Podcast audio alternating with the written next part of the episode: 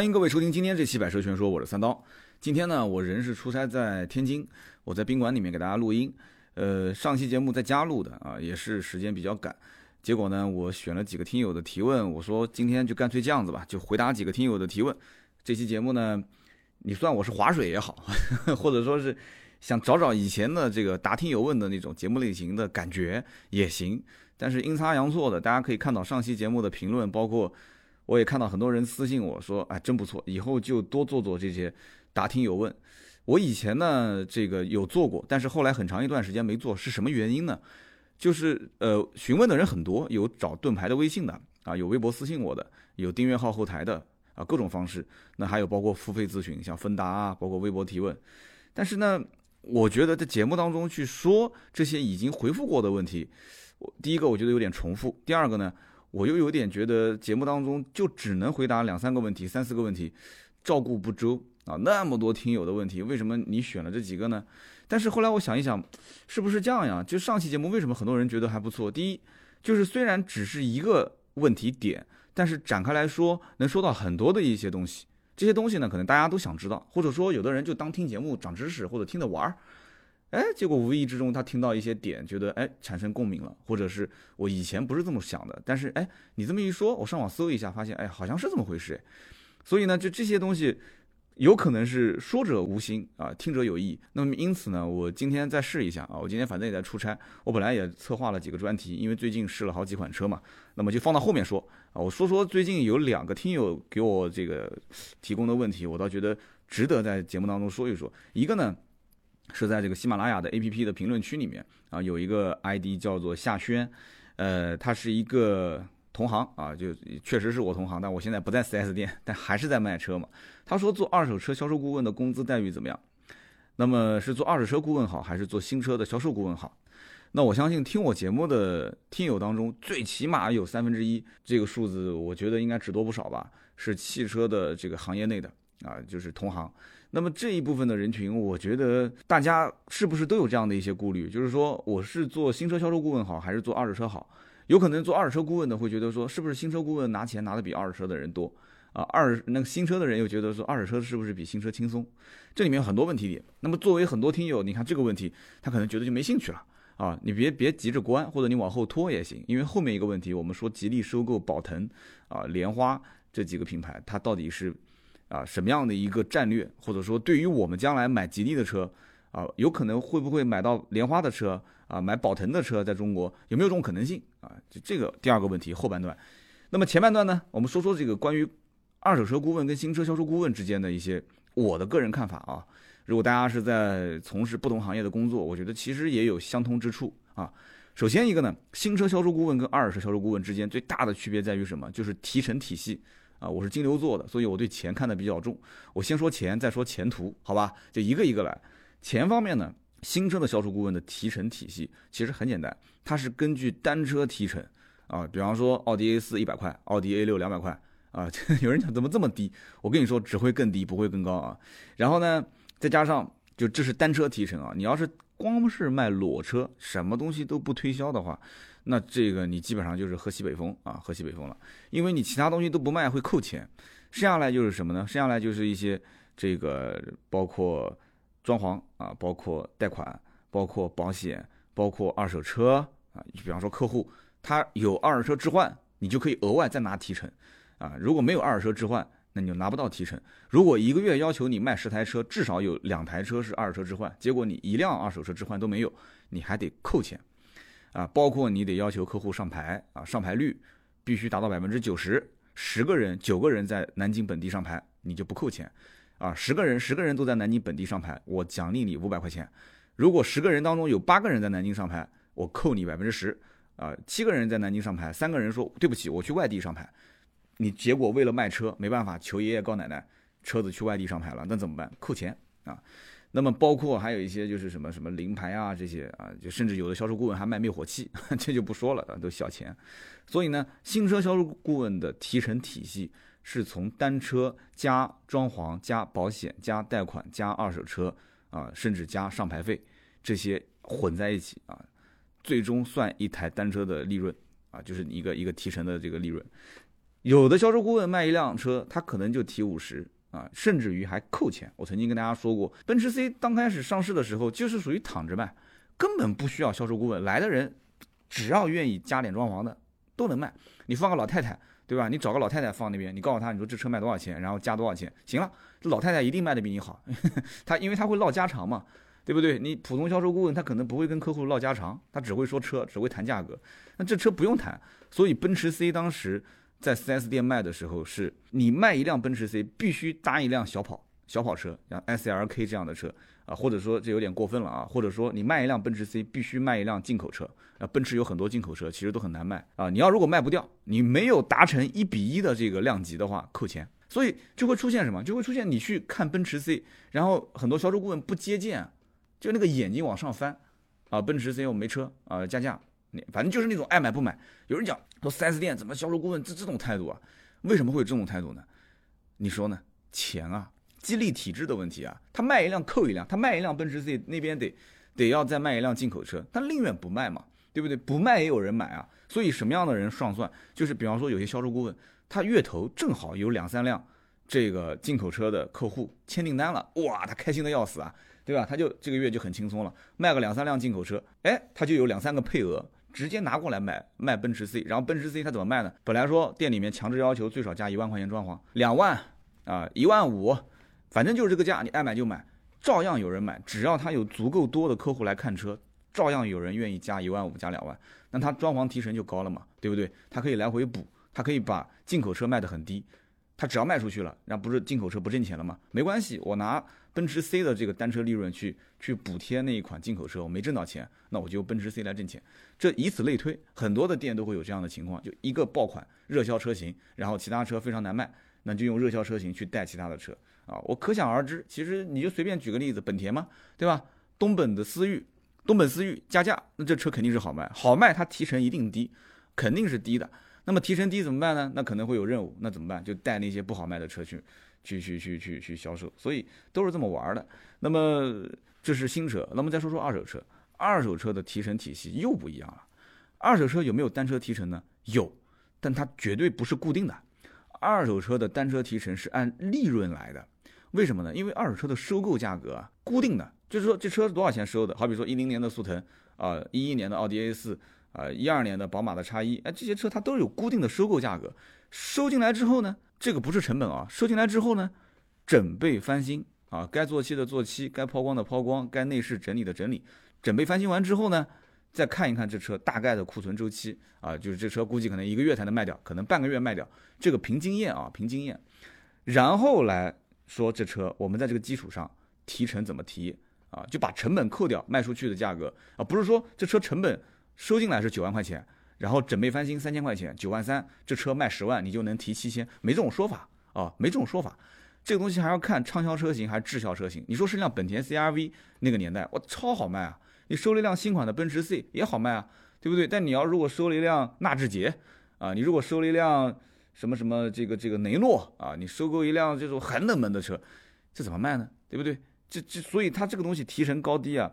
不是按照说这个车的单车固定，而是根据利润，根据车的冷门和热门，就是畅销跟呃滞销啊，包括这个车将来在仓库里面的库存周期，库存周期长了，它变成滞销车型了，怎么办呢？两种可能性，滞销车型有可能有可能会扣钱，就是你要是如果这个月你卖的都是那些好卖的车，你不带个一两辆滞销车型，我扣你钱，但也有可能变成什么呢？我奖励。啊，虽然是滞销车型，但是我现在觉得这个车啊质押了我的资金，一般都是什么？就是一般都是那些就是资金量比较大，比方说七系啊，比方说这个奥迪 A 八，就像我以前收购的车，包括我现在店里面的车，我有的时候是奖励啊，我跟底下的店员讲，我说你去卖这辆七系，放了一个月了，谁卖掉提成原来是两千，现在提到五千，哇，那一个个天天发朋友圈，人人人人天天发朋友圈，肯定是这样的。各个销售员都在发，为什么五千块钱？你开玩笑，卖一辆这个车比卖卖那些畅销车赚钱多了，对不对？就额外奖励啊，额外的奖励。所以在这个前提条件下，很多的销售呢，对吧？就重赏之下必有勇夫，他肯定有办法，肯定就是能卖得出去的。那么这是奖奖励这个畅销车或者是滞销车。那么贷款按揭，这也是二手车的一个大头。啊，二手车的贷款呢，银行的返点利息是比较高的啊，不叫返点利息啊，就是返点水钱啊，佣金，反正就很多黑话了。就是这个呢，就是比较高的，有的是明面上的，有的呢就不是明面上的了。反正只要能这个客户做二手车的贷款，基本上这个跑二手车贷款的这个相关的业务员，很开心的啊，他肯定是很开心的。就相关的这个东西，就是这个这个利润是比较高，所以很多销售员他不在乎你的二手车的什么什么所谓的提成高低，只要能做一两个贷款。啊，肯定没什么问题。那么二手车还涉及什么呢？还涉及过户费。那过户费这个东西呢，各个城市不一样。你比方说像南京这种非常奇葩的城市啊，它的过户费用呢还分公车和私车。公车牌照是两个点，私车牌照是一个点。哎，我就一直没搞懂这件事情。你说这个公车跟私车，它是长得不一样呢，还是车况不一样呢，还是车价不一样呢？我就一直没搞懂为什么公车要收两个点。什么叫两个点呢？就是二十万的公，就是同样一款车。如果二手车估值是二十万，就是二手车的那个市场里面开的发票是二十万，那么公车公车牌照就收四千块钱的费用，啊，私车牌照就收两千块钱的费用，所以我觉得这是一个很扯淡的事情啊，就就啊，我也不说了，因为我很多兄弟家里面是开这个二手车的这个过户交易市场的，我就不说了啊，有的人在听我的节目，我说扯淡啊，反正这个事情呢，我觉得不是特别好，但是很多其他的城市就不是这样的，所以南京很多的二手车商是怎么干？他把车就是以前啊，现在干不了了。他把车直接在外地过户啊，去盐城啊，去扬州，去连云港过户啊，过完户之后，哎，过户便宜嘛，就几百块钱。过完户之后落在自己的名下，然后如果这个客户下次，因为他是过在自己名下，相当于是经纪人啊。如果下一次有客户要买了怎么办？直接提档啊，直接从外地提档，人都不用过去，车也不用过去。很多的一些小城市的车管所管的比较松啊，直接把档案寄过去，然后直接提档提回来就可以了啊，牌照寄过去，然后提档提回来。很简单，这样的话省了很很大一部分的钱。你要如果是奥迪、宝马、奔驰、保时捷这些车，你想，如果在南京是一个点或者是两个点公牌，你要到外地就几百块钱，在南京就几千块钱，越到后面二手车的利润越少，那就得想尽一切办法去压榨这中间的一些成本，对吧？这就是其中一种方法。所以呢，这个怎么说呢？现在二手车的整个的提成体系也是跟大环境有关，新车的价格越来越便宜。二手车的这个所谓的什么瓜子、优信、人人车这些互联网的网站，把很多价格打的都非常透明，所以二手车的车商像以前说卖辆车能一个二十万的车能挣两三万、三四万、四五万，这个年代已经基本是一去不复返了啊！一台车二三十万的车能挣个千把两三千、三五千，已经非常不错了啊！说现在一个车利润能过万。那要不就是卖车的人卖走眼了啊，要不就是买车的人买走眼了。基本上，你除了这两种可能性，基本我我是想不到什么说一台车，哪怕就是路虎啊这些车，我也想不到说一台车能挣个一两万两三万，太透明了现在的价格啊，就客户也很聪明，卖车的人也很聪明，就买卖两方都很聪明，拿出手机来一对比就可以了嘛。所以说这个呢是二手车跟新车在钱方面的一个待遇上的不同。底薪其实都差不多啊，都是非常非常低，一般都是一个城市的最低的薪资标准。那么同时还有一个就是新车，它的灰色呢相对少一些啊。新车方面呢，基本上也就是一些领导啊，就说实话我也拿过，但我拿的不多啊。有一些呢，这个领导做事风格比较的凶狠啊，就是手伸的比较长，所以呢他在什么装潢、保险、贷款这方面都能拿到回扣。但是销售员，你要硬说没有吧？就我讲新车啊，也不一定啊。有的销售员脑袋比较活的，他也会操作一些方法，在这个装潢啊、保险啊、贷款方面去赚一点私房钱啊，叫马无夜草不肥嘛。这个二手车那就多了去了。二手车可以这么说，二手车你如果说没有这个路边的野花去采，没有采或者说没有野草的话，那基本上马就饿死了。啊，就不像新车，新车是马无野草不肥，二手车是没有野草就活不下去了啊。基本上绝大多数的店都是睁一只眼闭一只眼，因为很简单的道理，因为二手车本身分二手车分零售跟批发，呃，什么叫批发？批发就是批给同行，同行之间批发百分几乎是百分之百是要给我们叫茶水钱，也叫做返佣啊。这个东西这是道上混的，必须得给。不给你就是就不是道上的规矩了啊！如果你说我是一个非常我在 4S 店做二手车总监，我是二手车经理，我是非常清正廉洁，我绝对不收一分钱。那对不起，别人就不跟你玩了，拿你一次车，下次不敢找你拿车了。你就是求着别人拿车，别人也不敢拿了，因为不知道你到底是唱的哪一出啊，对不对？因为道上的规矩就是这样的，道上规矩就是你拿我拿了你的车，呃，因为批发都是用来挣钱的，我批了你的车，我是肯定这车能挣钱，你价格基本上是比零售。要便宜一些，你批给我了，那我多少是肯定给你留一些茶水钱。所以这个东西呢，包括很多啊，就是包括刚刚说什么上牌啊，这些贷款按揭啊，这各方面，包括整甚至整备翻新，只要你是外包出去的，整备翻新多多少少这里面都会是涉及到一些啊返佣啊啊这个就是回扣啊之类的东西。好，说了这么多啊，关于二手车顾问跟这个新车顾问到底哪个好？你听了半天，你觉得哪个好呢？啊，好，我把这个钱方面的事情说完了，那我再说说我最看重的。我在将近十年的汽车销售行业里面混，说实话，你说这个什么又是野草也好，因为新车跟二手车我都干过啊。你说是什么这个二手车没有野草就饿死了，什么？这这个大部分情况是这样子的。但是呢，我也拿，但是我真的拿的非常非常少啊！这个我以前的同事、领导也都在听，这非常非常少，几乎可以忽略。那有人讲说，那说明你就不是这个圈子的啊，你不是道上的，你是正人君子。我一直都说我不是正人君子啊，我绝对不是。那我看重的是什么呢？这就是我要跟你讲的重点了啊！包括如果大家在各个的岗位上面，我觉得我下面说的话也是很关键的。我看重的是人脉关系，特别是。汽车圈，南京本土汽车圈的人脉关系，我觉得做二手车是没有优势的，啊，这也是为什么我做二手车做了两年，很快我就离开了。但是我做新车做了六七年，因为二手车跟客户之间啊，它没有这种粘连度。我也曾经跟很多买二手车的客户啊，也聊天，也沟通，也跟他们去当朋友处。但是我发现不行，我发现不行，因为这个大的范围就是整个大环境，就是他本身买二手车他就不太信任你，而且。很多人买买二手车，他的目目的就是我临时过渡一下啊，我暂时用用啊，我不会开很长时间，就就抱着这种前提，所以他本身一开始对你不是特别信任，但发现哎，这小伙子还挺可靠的啊，各方面也挺专业的，就怎么说呢？他不会把你当成是一个汽车顾问。但是新车就不一样，新车非常容易拓展人脉关系，而且很多啊买新车的人，他的人生第一次接触车，他第一次对车的一个完整的了解。啊，就像比方说，可能你老婆是你对于女人啊一个完整的一个了解，对吧？可能是是是你的第一次，所以你你对她的这个印象，可能就是对这个世界上女人的印象啊。所以这个新车经常会出现销售顾问就是这个人一辈子的朋友啊。我手机里面有五千多个电话号码，我真的几乎任何一个人拎出来，啊，家住哪，叫什么名字，他是做什么行业的，甚至他老婆叫什么名字，他们家是男孩还是女孩啊？什么时候移的民？家里面还有什么车？就很多东西我都了解啊，经常我会和很多一些这个我的客户去互动。当然了，虽然有几千个朋友，但是这里面真正说能给你带来源源不断的反推荐，就是给你推荐老客户，然后说，哎，这个三刀啊，你现在在忙什么？你有什么需要？我们将来资源方面需要能能能能辅助一下的，这种人可能不多，呃，十个二十个，但是我觉得也足够你在未来的这个圈子里面去发展了。所以这个拓展人脉关系。新车绝对强势，二手车绝对弱势，啊，二手车赚的就是钱，赚的就是现钱。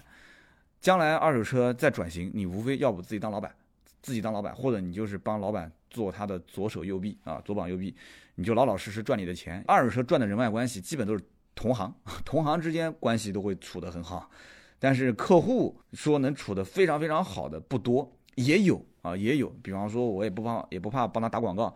你像南京的那个曹氏。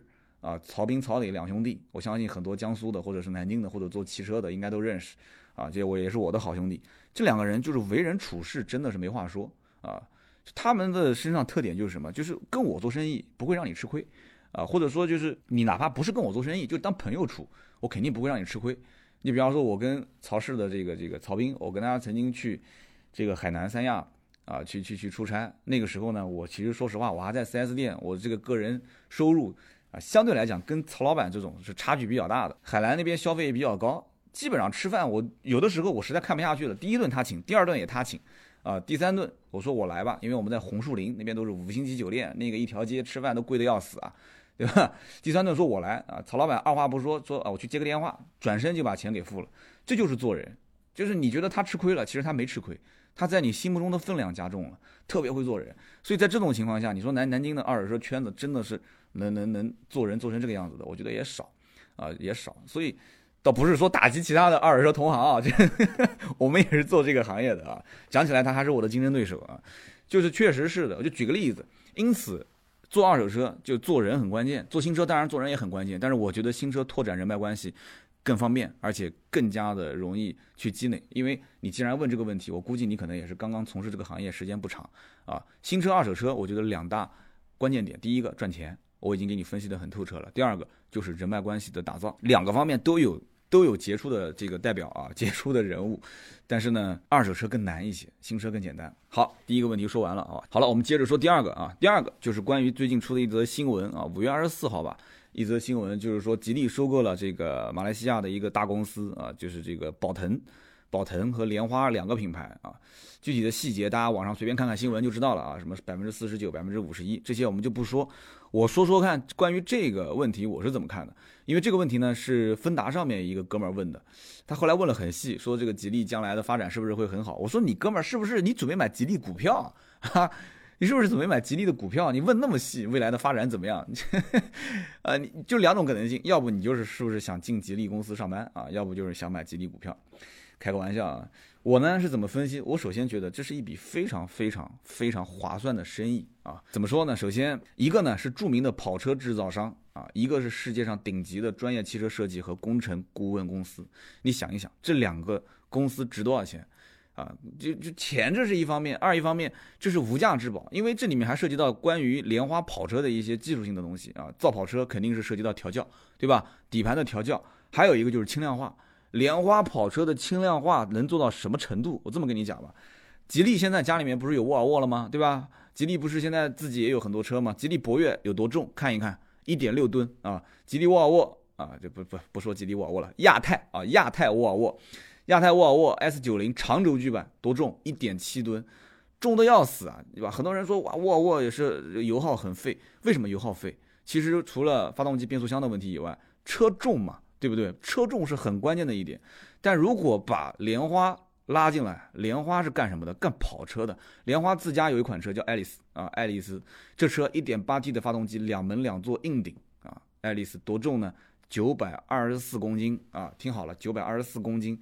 所以轻量化是吉利一定想干的一件事情，但是对不起，沃尔沃给不了啊，沃尔沃给不了。那个是英国的那个出租车，它也肯定给不了，那车笨的要死啊，重的要死。所以吉利。收了莲花啊，一定是非常赚的一一笔生意。这将来，甚至于我觉得都可以把沃尔沃给卖了哈，因为这个莲花跟宝腾欠了一屁股子债啊，宝腾连续亏了五年，莲花连续亏了十七年。所以虽然说这个马来西亚政府也给了一笔钱，但是不够啊。就那个马来西亚的前首相，包括他不也是他好像是这个宝腾的宝腾之父吧？好像也是，因为这个公司当年也是混不下去了，后来不是变成国企了嘛？啊，讲到国企，你可以看一看，马来西亚也是贪污腐败。哎，不说了，我不说政治啊，不说政治，我只是说马来西亚贪污腐败。后面我没说是中间怎么连啊。所以说这个一个国企啊，在马来西亚把这个两个品牌折腾成这个样子，我觉得也是啊，也是这个理所当然的事情啊，卖就卖了啊，一个一个亏五年，一个亏十七年。所以说这个是吉利啊，其实在技术改进方面非常非常值得期待的一件事情，但是。这两个公司都缺钱啊，都缺钱，所以吉利将来我估计啊，这个资金链我也是感觉很紧张。我觉得沃尔沃应该该把股份该出让一部分就出让一部分，掏一掏一点现金回来。沃尔沃我觉得真的这两年已经是把很多该拿的东西都已经拿过拿过来了，已经榨干了。马后面要上 1.0T 发动机，还 1.4T 发动机，不挺好吗？对吧？我们再接着说啊，这个吉利收这个宝腾啊，莲花，其实呢，之前还有一家公司也想跟他一起干。啊，一一起去抢啊，就是想干他，是谁呢？就是 PSA。其实这背后，我严重怀疑是不是，是不是李书福私底下跟这个 PSA 在聊啊？就是说，要不这样子，你跟我传个局啊，我们俩一起去去去倒腾倒腾那个马来西亚那家公司啊。因为为什么呢？因为 PSA 大家知道，后来三月份的时候，就是法国的 PSA 退出了啊，退出之后呢，收了这个欧宝这个。PSA 收欧宝之前基本上也有消息，但是一直是飘飘忽忽的，也没说是百分之百。因为大家都知道，本身在欧洲三大车厂，第一个是大众，第二个是雷诺，第三个就是 PSA。如果收了，它就是跃居欧洲排名第二。但有什么卵用啊？其实一点用都没有。因为为什么？PSA 其实在欧洲，啊，虽然说这个这个整个的这个这个产能制造量还可以，但是。啊，排第三啊，但是整个市场占比只有百分之十，就卖的非常差啊。你说，你说法标或者说这个标志，东风标致啊，东风雪铁龙在中国卖的怎么样？也谈不上是一线品牌。所以因此，这个品牌收不收欧宝，其实别人也不太在意。但是我要接下来说的这些事情，我估计在网上应该就相对比较少了。我给你理一下这中间的逻辑啊。PSA 的这个收购欧宝。欧宝通用旗下的，对吧？他收购它的逻辑，我觉得是这样的。首先，这里面有一条线索，我不知道大家知不知道，因为网上应该这个信息不是特别多。法国的 PSA 集团，那么其实老百姓可能知道，PSA 集团旗下其实就是标致跟雪铁龙嘛。当然了，这次收购完欧宝之后啊，就多了个欧宝。中国人还多知道一个品牌，就是 DS，DS 对，呃，然后还有一个品牌，中国人应该不太了解，因为没进中国嘛，就是沃克斯豪尔啊，沃克斯豪尔这个品牌没进中国。那么 PSA 收购这个通用旗下的欧宝，其实还有一条信息，很多人可能不太了解，就是关于日本的爱信。有人可能会说，这个 PSA 收购欧宝跟日本爱信有什么关系呢？当然是有关系了啊。PSA 其实一直想跟日本的爱信啊去合作，就爱信精工。然后呢，爱信精工大家知道了，爱信精工本身属于什么？就是丰田啊。丰田其实根本不鸟他，他看不上，他觉得说，我确实是想在欧洲去建一个。这个爱信变速箱的工厂，但是呢，我不太看上你标志的这个就就 PSA 集团，我不太看得上你这个 PSA 集团，因为你的市场保有量太低啊。我跟你合资建工厂，你实际上消耗的这个我的 AT 变速箱其实也有限啊，也有限。其实目前标致雪铁龙五分之一的车用的都是爱信的六 AT 跟八 AT。而这个六 AT 跟八 AT 变速箱大部分都来自于中国跟日本。变速箱一直从国外采购的话，这里面涉及到很大的问题点啊，通货膨胀啊，包括外外汇的这种就是高低调节，对于它的成本的这种控制完全是掌控不了。所以说，他一定要把爱信精工啊想办法给忽悠到法国去建工厂，跟他一起合作。所以呢，他去收购欧宝的这件事情啊，让自己跃居欧洲的这个排名第二，就仅次于大众的。这个大型的汽车工厂，对于去跟这个爱信精工去谈啊，是非常非常有把握的。那么爱信精工也没有说，就丰田其实也表态，也没有说啊，我们只跟啊只提供给丰田啊，除了丰田以外，我其他什么品牌我都不合作。他也没这么说，这口子是开开来的。所以这件事情，我觉得背后啊是很早很早之前就已经是有预谋的啊，这件事情背后是有推动的。那么在这个基础上，我觉得 PAC 既然已经想好了去收。欧宝说完之后，再去谈爱信精工，说你看我把欧宝收了，我现在是在欧洲仅次于大众了，而且你丰田其实跟大众一直都是死对头，对吧？我们俩是不是可以谈一谈啊？在欧洲去生产这个变速箱，对吧？而且生产变速箱，其实你要知道，这是一个绝对赚钱啊，绝对利润可观的一个一个一个行业啊。这里面涉及到几点，首先，欧洲人。现在来看的话，可能是啊喜欢开一些手动挡，但是欧洲现在排放标准越来越严格，所以将来一定是跟中国一样啊，就推行什么混合动力啊、纯电动，这已经是趋势了。这一点的话，其实爱信他自己也很着急啊，他没有办法去打入到欧洲市场。你想，将来连发动机都没有了，哪来的什么手动变速箱？肯定是用这个自动变速箱。自动变速箱，而且你得要适配一些新能源啊，适配一些混合动力啊，这些都是丰田的强项。所以怎么办？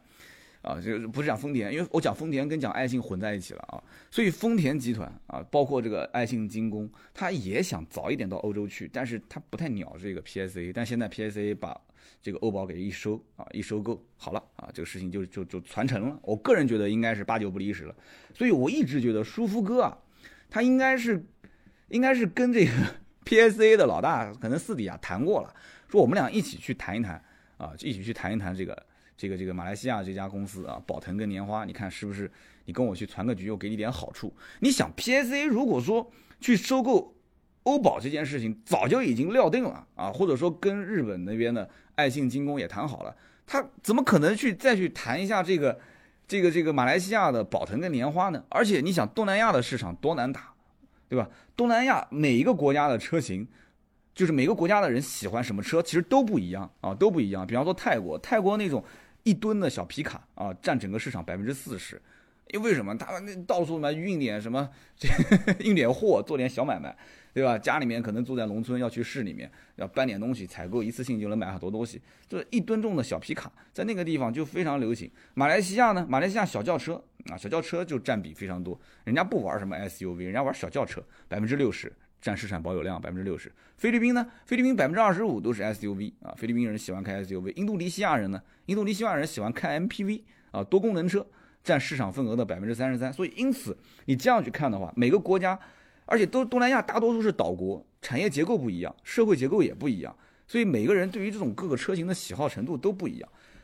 你说 PSA 整个在欧洲，就欧洲各个国家，就开个车一脚油门就踩过去了，就那么简单的这种市场啊，人群各方面的消费的这种风格都差不多，生活环境也差不多，文化也差不多，都没整明白，他都没整明白，他去收艾腾跟莲花，跑到东南亚市场去。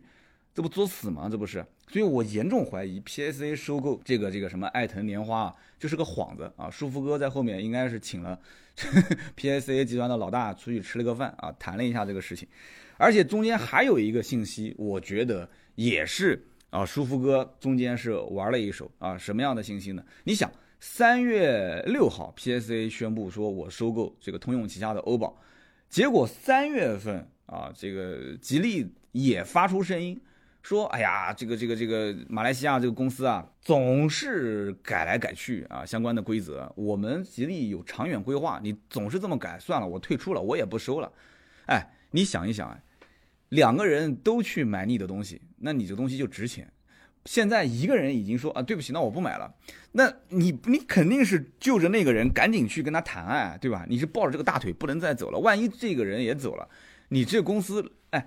你后面再有人来买，就会问啊，说，哎，前面的两个人本来说来买的，对吧？声势造那么大，现在突然说不买了，你这不是摆了那个卖家一刀吗？是不是？吉利说我也退出，你这一退出，那对不起，我估计那可能这个宝腾跟莲花未来又要持续亏损个三五年，没人接手了。这这一手玩的简直是六六六啊，绝对六六六啊！就吉利说对不起，我也退出啊，三月份。就这样子一耗又耗了两个月，所以说我觉得这两个月啊，他没对外公布说具体啊多少钱收的，这两个月一定是打压了这个马来西亚这个公司啊，一定是打压了很多很多，我觉得肯定是收了一个非常划算的价格啊，这个舒服哥真的我的偶像，绝对是我的偶像啊。那么再说一说宝腾本身在东南亚市场其实还是有一定的市场的啊。宝腾本身在当地卖了一款车啊，这个车呢叫做铃木的，我不知道发音对不对啊，它 E R T I G A 叫 Artiga 啊，是不是叫 Artiga？Artiga 还是 Artiga？啊，如果是有马来西亚听友，可以在我们节目下方留言啊，说说看我这个发音对不对。这个铃木的这个叫什么 Artiga 这个车啊，就是印度啊，印度没听错啊，印度。排名第一的 MPV 啊，它是一个承载式车身的七座版的 MPV，号称印度版五菱宏光啊。那有人讲说这车这么牛逼的话，那为什么不到中国来卖？对不起，因为五菱宏光比铃木的这个车 早了一步。这车确实当年准备进口啊，准备国产在国内的。但是铃木估计也看了一下，五菱宏光几乎就是当萝卜白菜来卖了啊。你说五万多块钱这车，你说你铃木，你你铃木你卖多少钱？你告诉我，你卖多少钱？啊，你怎么着你得卖个六七万吧？六七万，对不起，没有市场啊。六七万，其实但是现在回头想想看啊，也不一定，因为毕竟后来出了一个宝骏。如果铃木当年能算得出宝骏这一出的话，啊，铃木估计肠子都悔青掉了。他应该当年就以宝骏的那种方式去卖，对吧？你可以去买五菱宏光，但是你不买五菱宏光，你就买我铃木的这个车，啊，那那你就没有什么宝骏的事情了。哎，又失算了一步啊，失算一步。所以宝腾。在东南亚，就是把铃木的这个车型七座 MPV 直接换标卖啊，换成宝腾的标来卖。那么还有一款车啊，就是宝腾的第四代的这个车，应该叫 Padana 啊，Padana，我不知道发音准不准。马来西亚如果有听友可以回复我一下。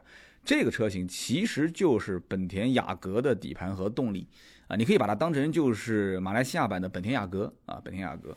所以因此听了我刚刚讲这两款车，你应该就知道了，就是宝腾公司其实跟日系的一些厂商之间的关系，包括他们手上的一些技术啊，是有那么一些联系的。所以你将来如果买了一辆这个吉利的车，你发现哎这车怎么开起来感觉有点像雅阁啊，你也不要惊讶啊，你也不要惊讶啊。你如果看到说吉利出了个 MPV。啊，这个 MPV，哎，吉利怎么会有 MPV 的技术呢？啊，你也不要惊讶啊，你也不要惊讶啊，就这就就是这个铃木的这个车很有可能啊，很有可能吉利出一个 MPV，然后过来卖啊。你看到现在吉利拿得出手的 MPV 其实有吗？我反正我印象中是没有啊。所以说这个这个一收购啊，有很多意想不到带来的一些好处啊，带来一些好处。那么再讲一个，这个可能跟消费者层面关系就不是特别大了，就是说马来西亚当地它是有。制造工厂的啊是有工厂，吉利如果把它一收购，直接可以把生产线搬过去，在那边生产。有人讲生产什么？生产莲花，生产宝腾。生产什么莲花宝腾啊，直接过去生产 Linko 嘛，对吧？Linko 大家别忘了，Linko 全球化的品牌，这车一上市就说全球化了，所以我觉得啊，李书福老谋深算，早就已经算好了。Linko 全球化怎么全球化？这车中国卖的是左舵啊，你要是卖到澳大利亚、卖到英国啊，你到欧洲去得开右舵啊，有的是左舵，有的是右舵啊。所以这个东西呢，你到英国买，到澳大利亚买都是右舵车，对吧？这你这怎么怎么搞啊？这这必须得有一个右舵生产线，哎，现成的马来西亚右舵生产线嘛，对吧？所以因此，我个人觉得这件事情真的是啊非常非常划算哦。讲到这个全球工厂的事情，这个欧宝将来进不进中国？有人讲说，哎，这个 PSA 把欧宝收了，那将来是不是欧宝会进中国？因为欧宝当年亏钱，其实是因为通用。它最强势的市场有两个啊，我们就回头再插两句话啊，一个就是北美市场，就讲通用啊，通用一个是北美，一个就是中国，中国市场的这个整个的利润相当可观啊，当然了，通用肯定是不会指望说欧宝能挣钱，后来欧宝不是退股退出中国市场了吗？对不对？退出中国市场，但他也不甘心啊，因为他在欧洲是想打大众的。通用在欧洲是非常弱势的，是非常非常弱势的。通用在北美啊，在美国那是非常强势的。那怎么办呢？相当于就是派了一个辅助去欧洲啊，结果遇到了 ADC 啊，这 呃呃打撸啊撸、打王者荣耀的人都知道我说的什么意思啊。派了一个辅助去对去怼对面的 AP 是吧？那么这肯定是干不过的。那怎么办？雪铁龙啊，就东风雪铁龙、东风标致啊。你看我现在换名字了啊，我不是说 PSA 了，我是说东风雪铁龙、东风标致。东风，它在中国是有厂的，所以你将来如果在什么东风雪铁龙的 4S 店里面，你发现说，哎，这车，这这车怎么长得像德国车啊？这车怎么开起来感觉像德国车？啊，对不起，我告诉你，那就是啊，那就是欧宝换那个标来到中国了啊，因为你要想把欧宝再放到中国来卖，那几乎是不现实的啊，几乎是不现实的。所以用东风标致，用东风雪铁龙换个标，然后把。德国车的那些啊调教、那些性能、那些技术拿到中国来卖啊，换上雪铁龙，换上这个这个标志的标，我觉得真的是六六六啊，绝对是六六六。所以这件事情是绝对可能出现的，而且将来你想，你想将来啊，标致雪铁龙的生产线啊，结果呢就出现很多的这种细分产品，哎，我觉得这个大众就就有点，这真的是很危险了啊，就是大众真的是很危险了。你想，吉利的现在整个战略。也是跟大众对着标啊！你想吉利现在旗下有什么有什么品牌？吉利汽车对吧？吉利汽车又开始分各种各种什么博越系的、什么帝豪系的，然后领克啊，领口领口就类似于宝马的 mini，那打造了一种年轻化、互联网化这种形式。然后沃尔沃走高端，对吧？然后还什么伦敦出租车 就搞租赁去了啊，伦敦出租车。然后宝腾这次过来了，然后路特斯啊，莲花莲花将来可能甚至于出超跑，出一些跑车，这不就是跟大众的那些？风格很像嘛，对吧？大众旗下豪华品牌、超豪华品牌啊，然后跑车啊，然后细分到底下的民用品牌都有啊。大众没有特别便宜的品牌啊，没有，它可能将来也会出现特别特别便宜的，再做一个小品牌。所以说很像啊，你也别小看法国车，东风标致、东风雪铁龙，唯一就是东风这个厂，哈，这也是个奇葩的厂，啊，就常年是产能不够啊，常年产能不够，所以说将来。要是把 欧宝 要拿到中国来贴个东风标致、东风雪铁龙的标来卖，哎呀，我看也难啊，所以赶紧再整一整吧，说不定可能整出个什么一汽标致啊、一汽雪铁龙，或者是这个广汽标致、广汽雪铁龙都说不定啊。因为你如果真把这个这欧宝的生产线弄过来，欧宝的技术弄过来的话，你靠东风的话，那真的是，那这是。你懂的啊，就是你看东风，东风的这个本田啊，你看这个，哎，那些车真的我就不讲了，车是个好车啊，造的呢那个价格，我的天呐，这产能，我的天。今天聊那么多啊，也近四十多分钟了，希望大家喜欢。今天聊的这个呢有点散。啊，我不知道这样聊的风格大家喜不喜欢，也可能很多人听到前面呢就不太想听了，说啊这个跟我没关系。但是呢，我觉得我也把不住这个点啊，因为你要说单一说一款新车上市啊，什么什么车型，我试驾感受是什么样，其实也差不多。可能有的人觉得这个车我也不感兴趣。节目呢就是节目，我觉得更多还是风格，还是我的一些观点啊，希望你们能接受，但不接受也没关系啊。节目下方留言评论，这是对我的最大的鼓励，包括点赞啊，叫做评赞转三件事情，评论。点赞、转发这三件事情是对我最大的支持啊！赞赞评转评赞转，对，反正以后就这么说了。呃，希望多多支持我的节目，介绍给更多的一些身边的人。那么更多的原创内容呢，关注微信、微博“百车全说”，很多的视频啊、图文的首发都是在我们的微博、微信的“百车全说”账号上，好吧？今天这期到这里，我们下期接着聊，拜拜。